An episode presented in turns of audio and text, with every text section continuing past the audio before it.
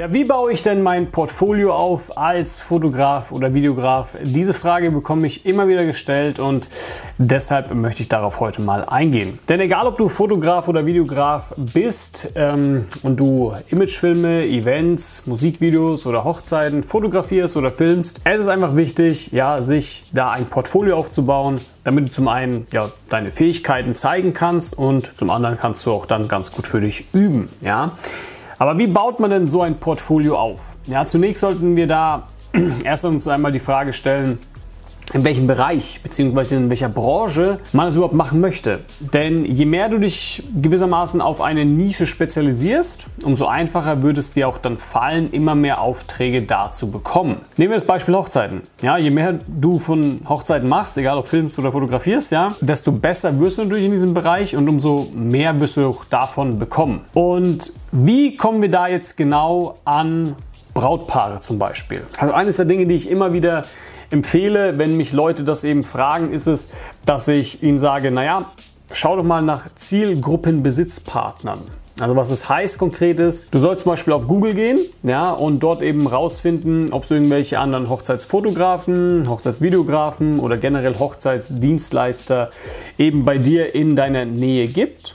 Und das findest du eben auf Google. Und in der Regel ist es so, dass gerade die, die, sag ich mal, gewissermaßen auch auf den ersten Seiten zu finden sind, dass es diejenigen sind, die meistens auch gut ausgebucht sind. So, und angenommen, du bist Hochzeitsvideograf, dann wirst du es recht einfach haben. Denn das Einzige, was du machen müsstest, ist, du rufst ein paar Hochzeitsfotografen an, die praktisch wahrscheinlich sowieso irgendwie eine Hochzeit am kommenden Wochenende gebucht haben, ja, oder generell über die Hochzeitssaison. Und dann fragst du diese Person, hey, hast du möglicherweise ein Brautpaar dabei, die kein Hochzeitsvideo haben? Weil du würdest es gerne anbieten, ja.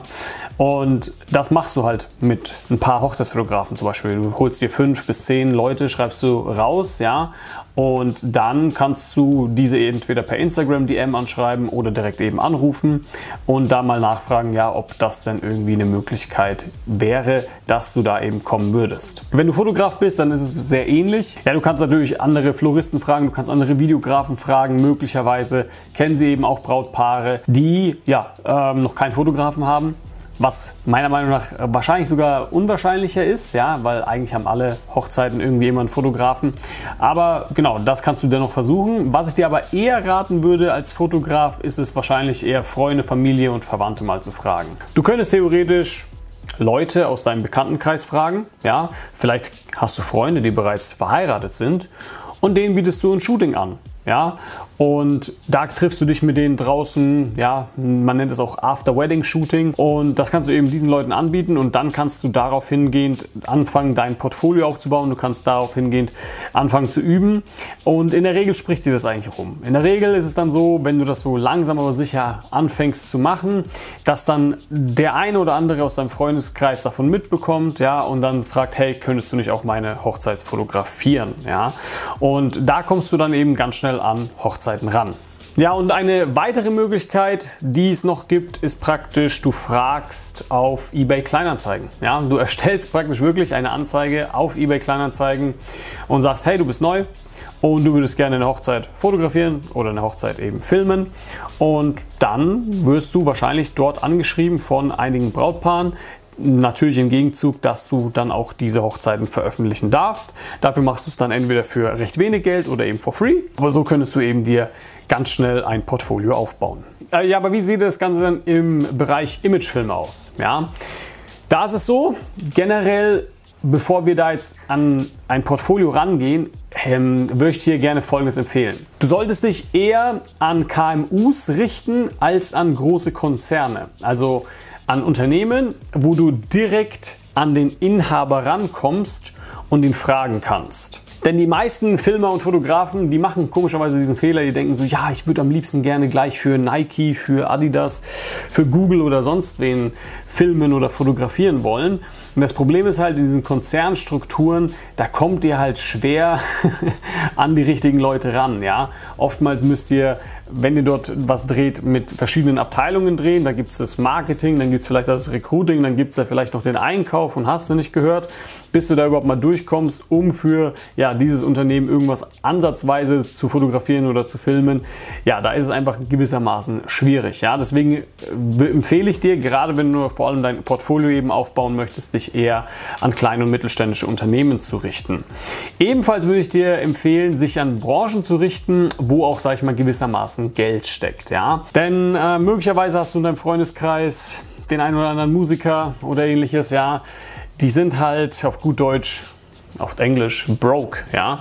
Also Musikvideos kann man machen und das ist gut für die Übung, aber finanziell wirst du dich damit sehr schwer über Wasser halten können. Das Davon bin ich überzeugt. Ähm, mit vielen Leuten habe ich auch darüber gesprochen. Deswegen halte ich mal lieber fern. Das ist genauso wie angenommen, du würdest jetzt anfangen, keine Ahnung, den, den Cheerleader-Verein von nebenan zu filmen. Ja, das ist zwar gut für die Übung, macht vielleicht auch Spaß, aber im Endeffekt sind die broke und können nicht dich wirklich finanzieren, dass du da irgendwie an, an, Aufträge anziehst, für die du mal 2000, 3000, 5000 oder mehr Euro auch an Land ziehen kannst. Das Ding ist, gerade im B2B-Bereich, ja, wenn es jetzt um Imagefilme geht oder so, ist es eigentlich noch einfacher, sich ein Portfolio aufbauen. Weil du kannst ja, wie gesagt, in der Regel die Unternehmen googeln, ja, und wir machen es mal beispielhaft durch. Angenommen, du möchtest ins Handwerk, also du sagst es so ein Malerbetrieb, ja, das wäre ja ganz nice, wenn du da mal einen Imagefilm für den drehen könntest. Also was du machst ist, du schaust praktisch in deiner Nähe, ja, gehst auf Google, gehst auf, ähm, tippst einen Malerbetrieb und dann gehst du auf deren ihre Webseite, schaust, ob die einen Imagefilm haben oder nicht. Und wenn nicht, dann schreibst du denen entweder E-Mail oder am besten du rufst an und bietest denen for free einen Imagefilm an. Am besten machst du das halt auch so, dass du das erstmal für eine einzige Branche machst. Also eine Branche, welche du dir vorher raussuchst, ja, und dich vielleicht sogar darauf direkt spezialisieren möchtest, bevor du es kunterbunt für jeden machst und irgendwas anfängst, ja, da mal die Brauerei, da mal den Malerbetrieb, da mal das Tech-Unternehmen oder so, das ist ein bisschen kunterbunt.